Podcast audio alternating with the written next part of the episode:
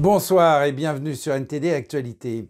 À Sainte-Soline, dans les Deux-Sèvres, la controverse autour de la construction d'un réservoir d'eau destiné à l'irrigation agricole n'est pas terminée. Ce week-end, lors d'une manifestation non autorisée contre le projet dit des méga-bassines, un policier et un manifestant ont été gravement blessés lors de violents affrontements. Un policier et un manifestant ont été grièvement blessés samedi lors d'affrontements survenus au cours d'une manifestation non autorisée contre la construction d'un réservoir d'eau destiné à l'irrigation agricole dans l'ouest de la France. Selon le préfet local, au moins 6000 manifestants se sont joints à la marche dans la ville rurale de Sainte-Soline, bravant l'interdiction de manifester sur le site, où en octobre dernier, une manifestation similaire était également devenue violente. La police a tiré des gaz lacrymogènes pour repousser certains manifestants qui lançaient des feux d'artifice et d'autres projectiles alors qu'ils traversaient des champs pour s'approcher de la zone de construction. Au moins trois véhicules de police ont été incendiés. Le ministre de l'Intérieur Gérald Darmanin a condamné les violences qu'il a imputées à des militants d'extrême gauche. Il a ajouté qu'un policier et un manifestant se trouvaient dans un état critique et qu'au total, 7 manifestants et 24 policiers avaient été blessés. Selon les autorités, environ 3200 policiers, dont certains à bord d'hélicoptères et de quads, ont été déployés. La manifestation contre le projet d'irrigation intervient après des semaines de protestations contre la réforme des retraites, qui ont tourné à la violence depuis que le gouvernement français a fait adopter la législation sans vote final du Parlement. La pire sécheresse jamais enregistrée en France l'été dernier a ravivé le débat sur les ressources en eau dans le plus grand secteur agricole de l'Union européenne. Les partisans des réservoirs artificiels affirment qu'ils permettent d'utiliser l'eau efficacement en cas de besoin, tandis que leurs détracteurs, qui les qualifient de méga-bassines, soutiennent qu'elles sont surdimensionnées et qu'elles permettent aux grandes exploitations agricoles d'accaparer l'eau. Et un nouvel accord post-Brexit connu sous le nom de cadre de Windsor a été approuvé par le Royaume-Uni. Le ministre britannique des Affaires étrangères et le vice-président de la Commission européenne sont prêts à le signer officiellement. Nous avons trouvé un moyen d'aller de l'avant. Nous avons trouvé un moyen de libérer le plein potentiel de ce qui est un partenariat fort et important entre le Royaume-Uni et l'UE. Le Premier ministre Rishi Sunak a obtenu le soutien du Parlement mercredi pour un élément clé, connu sous le nom de Stormont Break, qui leur donne un droit de veto sur la réglementation européenne en Irlande du Nord. Seuls 29 députés ont voté contre l'accord, dont les anciens premiers ministres Boris Johnson et Liz Truss. La Grande-Bretagne espère que le nouvel accord réglera les problèmes liés à l'Irlande du Nord. Il permet à la Grande-Bretagne d'empêcher les nouvelles lois de l'Union européenne de s'appliquer aux marchandises en Irlande du Nord, si un tiers des législateurs d'Irlande du Nord le demande. Dans une déclaration, Cleverly a déclaré qu'il se réjouissait d'une coopération efficace avec l'UE. Et alors que l'Union européenne est toujours confrontée à des problèmes d'immigration, l'Allemagne a organisé une réunion des membres pour chercher des solutions dans le but d'améliorer la politique européenne dans ce domaine et limiter l'immigration illégale. Il sera difficile de parvenir à des accords. Il y a beaucoup de points de vue nationaux différents à prendre en compte. Mais nous croyons fermement que la présidence suédoise de l'UE nous permettra d'aboutir à des solutions. Nous ferons tout ce qui est en notre pouvoir pour y parvenir. Mais cela nécessitera des compromis très difficiles de la part de tous les pays participants. Je ne saurais trop insister sur l'importance du débat sur l'asile et la migration pour mon pays, pour la Belgique, car la Belgique est elle aussi surchargée aujourd'hui. Mais elle croit vraiment aux solutions européennes pour les problèmes européens. Des représentants de l'Allemagne, de la France, de la Suède, de la Belgique, de l'Espagne et de l'Italie ont participé à la réunion de Berlin.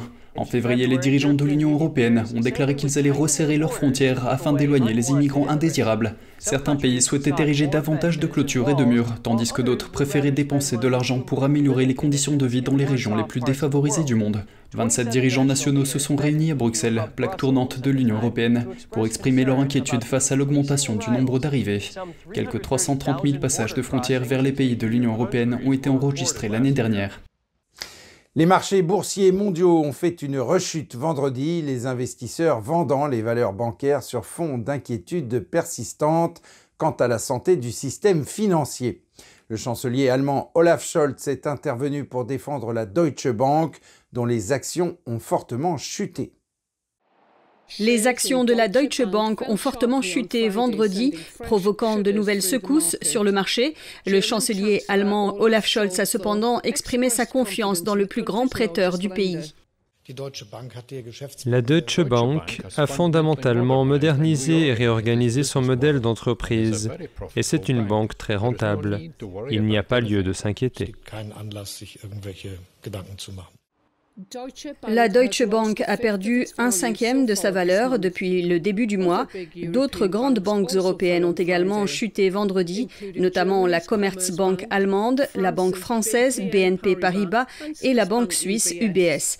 Les marchés boursiers de Londres, Francfort et Paris étaient tous en baisse. Un analyste a souligné l'état de nervosité des marchés. Un virus d'insécurité s'installe donc assez rapidement et durera très longtemps. Les incertitudes concernant le système bancaire et les défauts de paiement, les risques dans les banques peuvent être ressentis partout sur le marché. Le secteur bancaire mondial est ébranlé depuis l'effondrement soudain de deux banques américaines au début du mois. Les décideurs politiques ont souligné que les turbulences étaient différentes de celles de la crise financière mondiale d'il y a 15 ans, en affirmant que les banques étaient mieux capitalisées et que les fonds étaient plus facilement disponibles. Selon le ministre de la Transformation et de la fonction publique Stanislas Guérini, la France va interdire l'utilisation de TikTok l'application chinoise de partage de vidéos sur les téléphones professionnels des fonctionnaires. Le gouvernement britannique a quant à lui déclaré qu'il étendait son interdiction de l'application à l'ensemble du réseau parlementaire. Aux États-Unis aussi, la pression sur la plateforme chinoise de partage de vidéos s'accroît.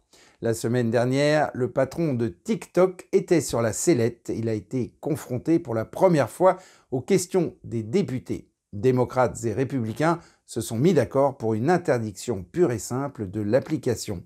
Melina Weisskopf était à Washington lors de l'audition de TikTok. On l'écoute. Les échanges ont été très animés, les députés ont persisté pour essayer d'obtenir des réponses du PDG de TikTok sur des sujets tels que le niveau d'influence du Parti communiste chinois sur l'application, la collecte de données et la façon dont TikTok décide du contenu à promouvoir ou à censurer. Voici un aperçu du déroulement de la séance de questions-réponses lors de l'audition à la commission parlementaire. Comment déterminez-vous leur âge nous avons développé des outils pour évaluer l'âge. Eh bien, c'est effrayant, dites-moi plus à ce sujet. Ont-ils accès aux données des utilisateurs?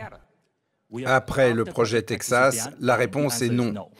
Chu a souvent présenté le projet Texas comme un moyen de se distancer de l'influence du PCC, mais les législateurs ont répété à plusieurs reprises qu'ils n'y croyaient pas.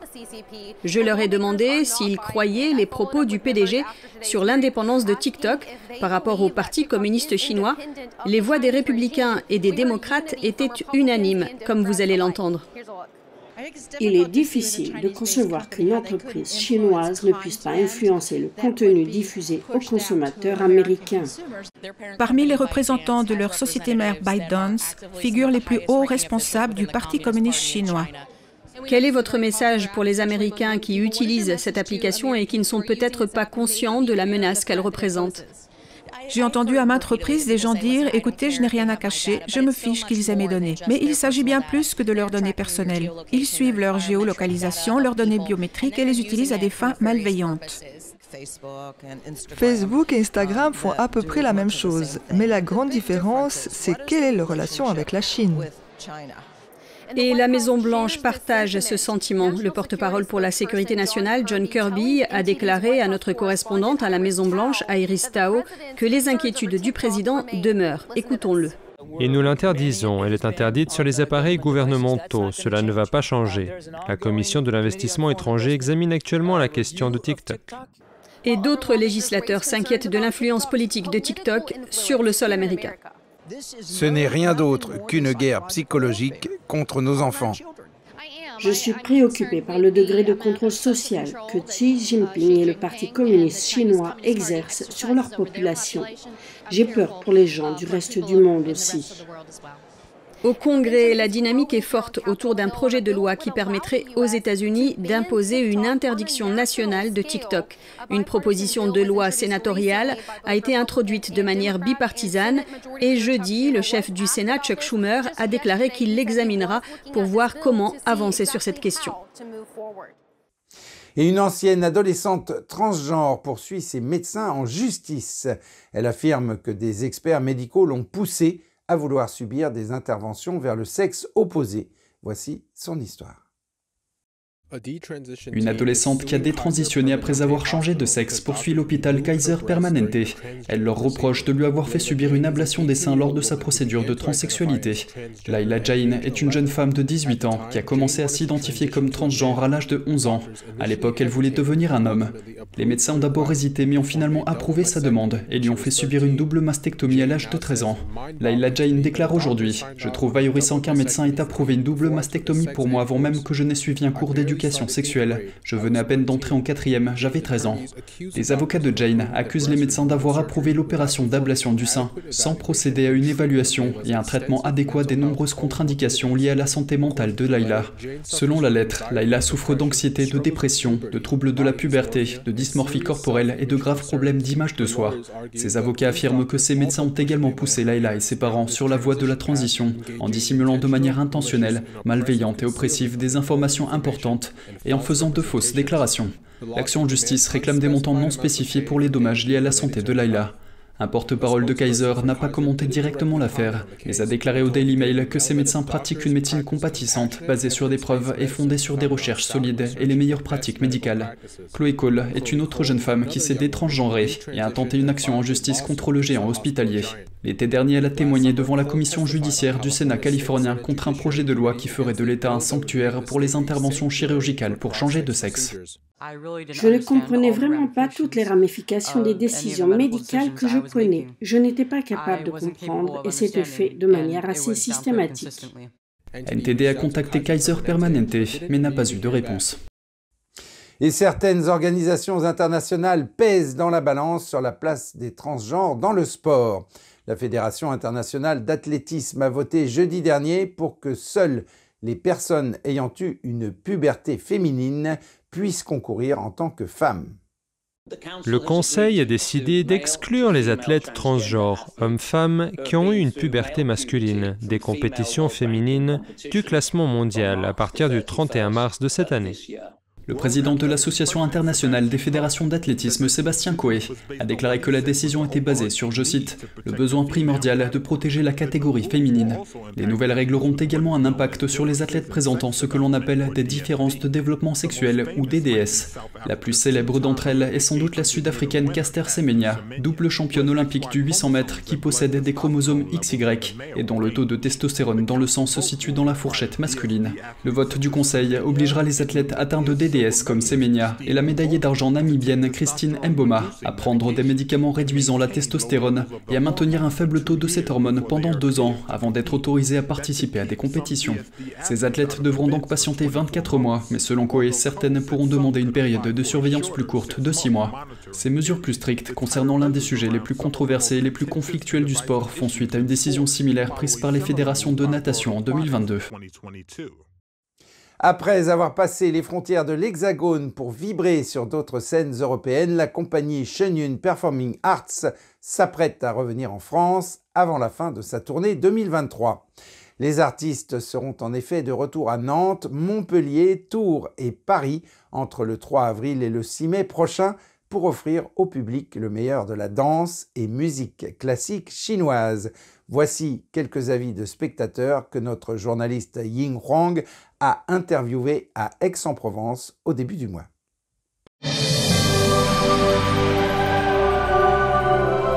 C'est extraordinaire. il y a une énergie, il y a une musique qui vous prend complètement euh, à l'intérieur. Euh, c'est très très particulier et en même temps exceptionnel. Ça fait longtemps que j'attends de, voir ce spectacle.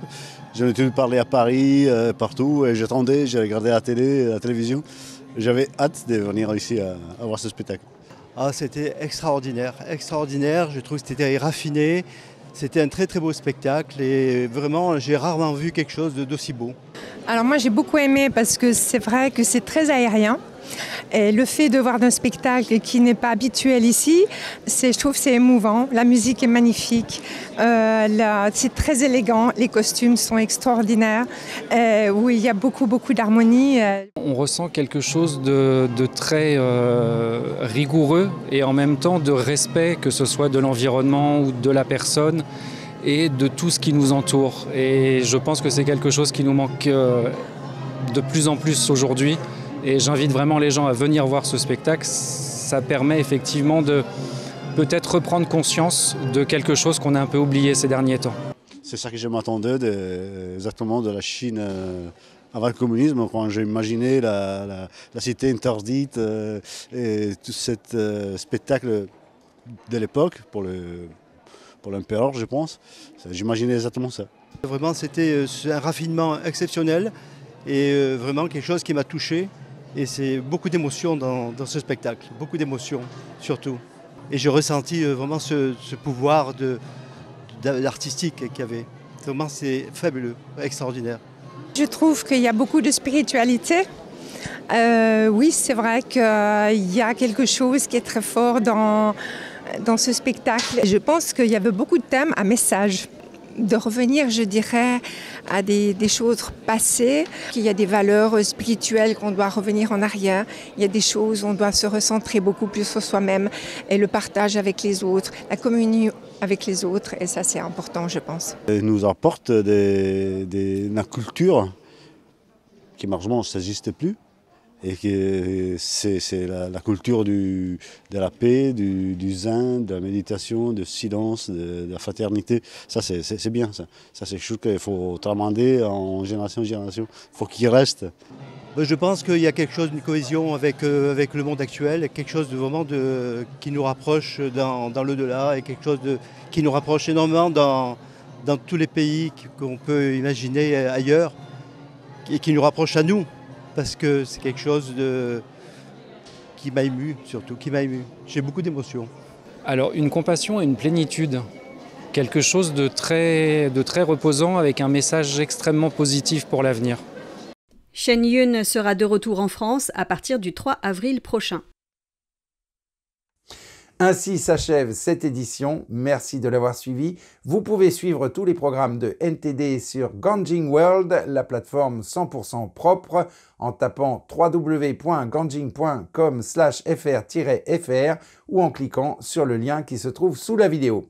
Quant à nous, nous nous retrouverons demain à 20h pour une nouvelle édition et d'ici là, je vous souhaite à toutes et à tous et au nom de toute l'équipe un très bon début de semaine et une excellente soirée sur NTD.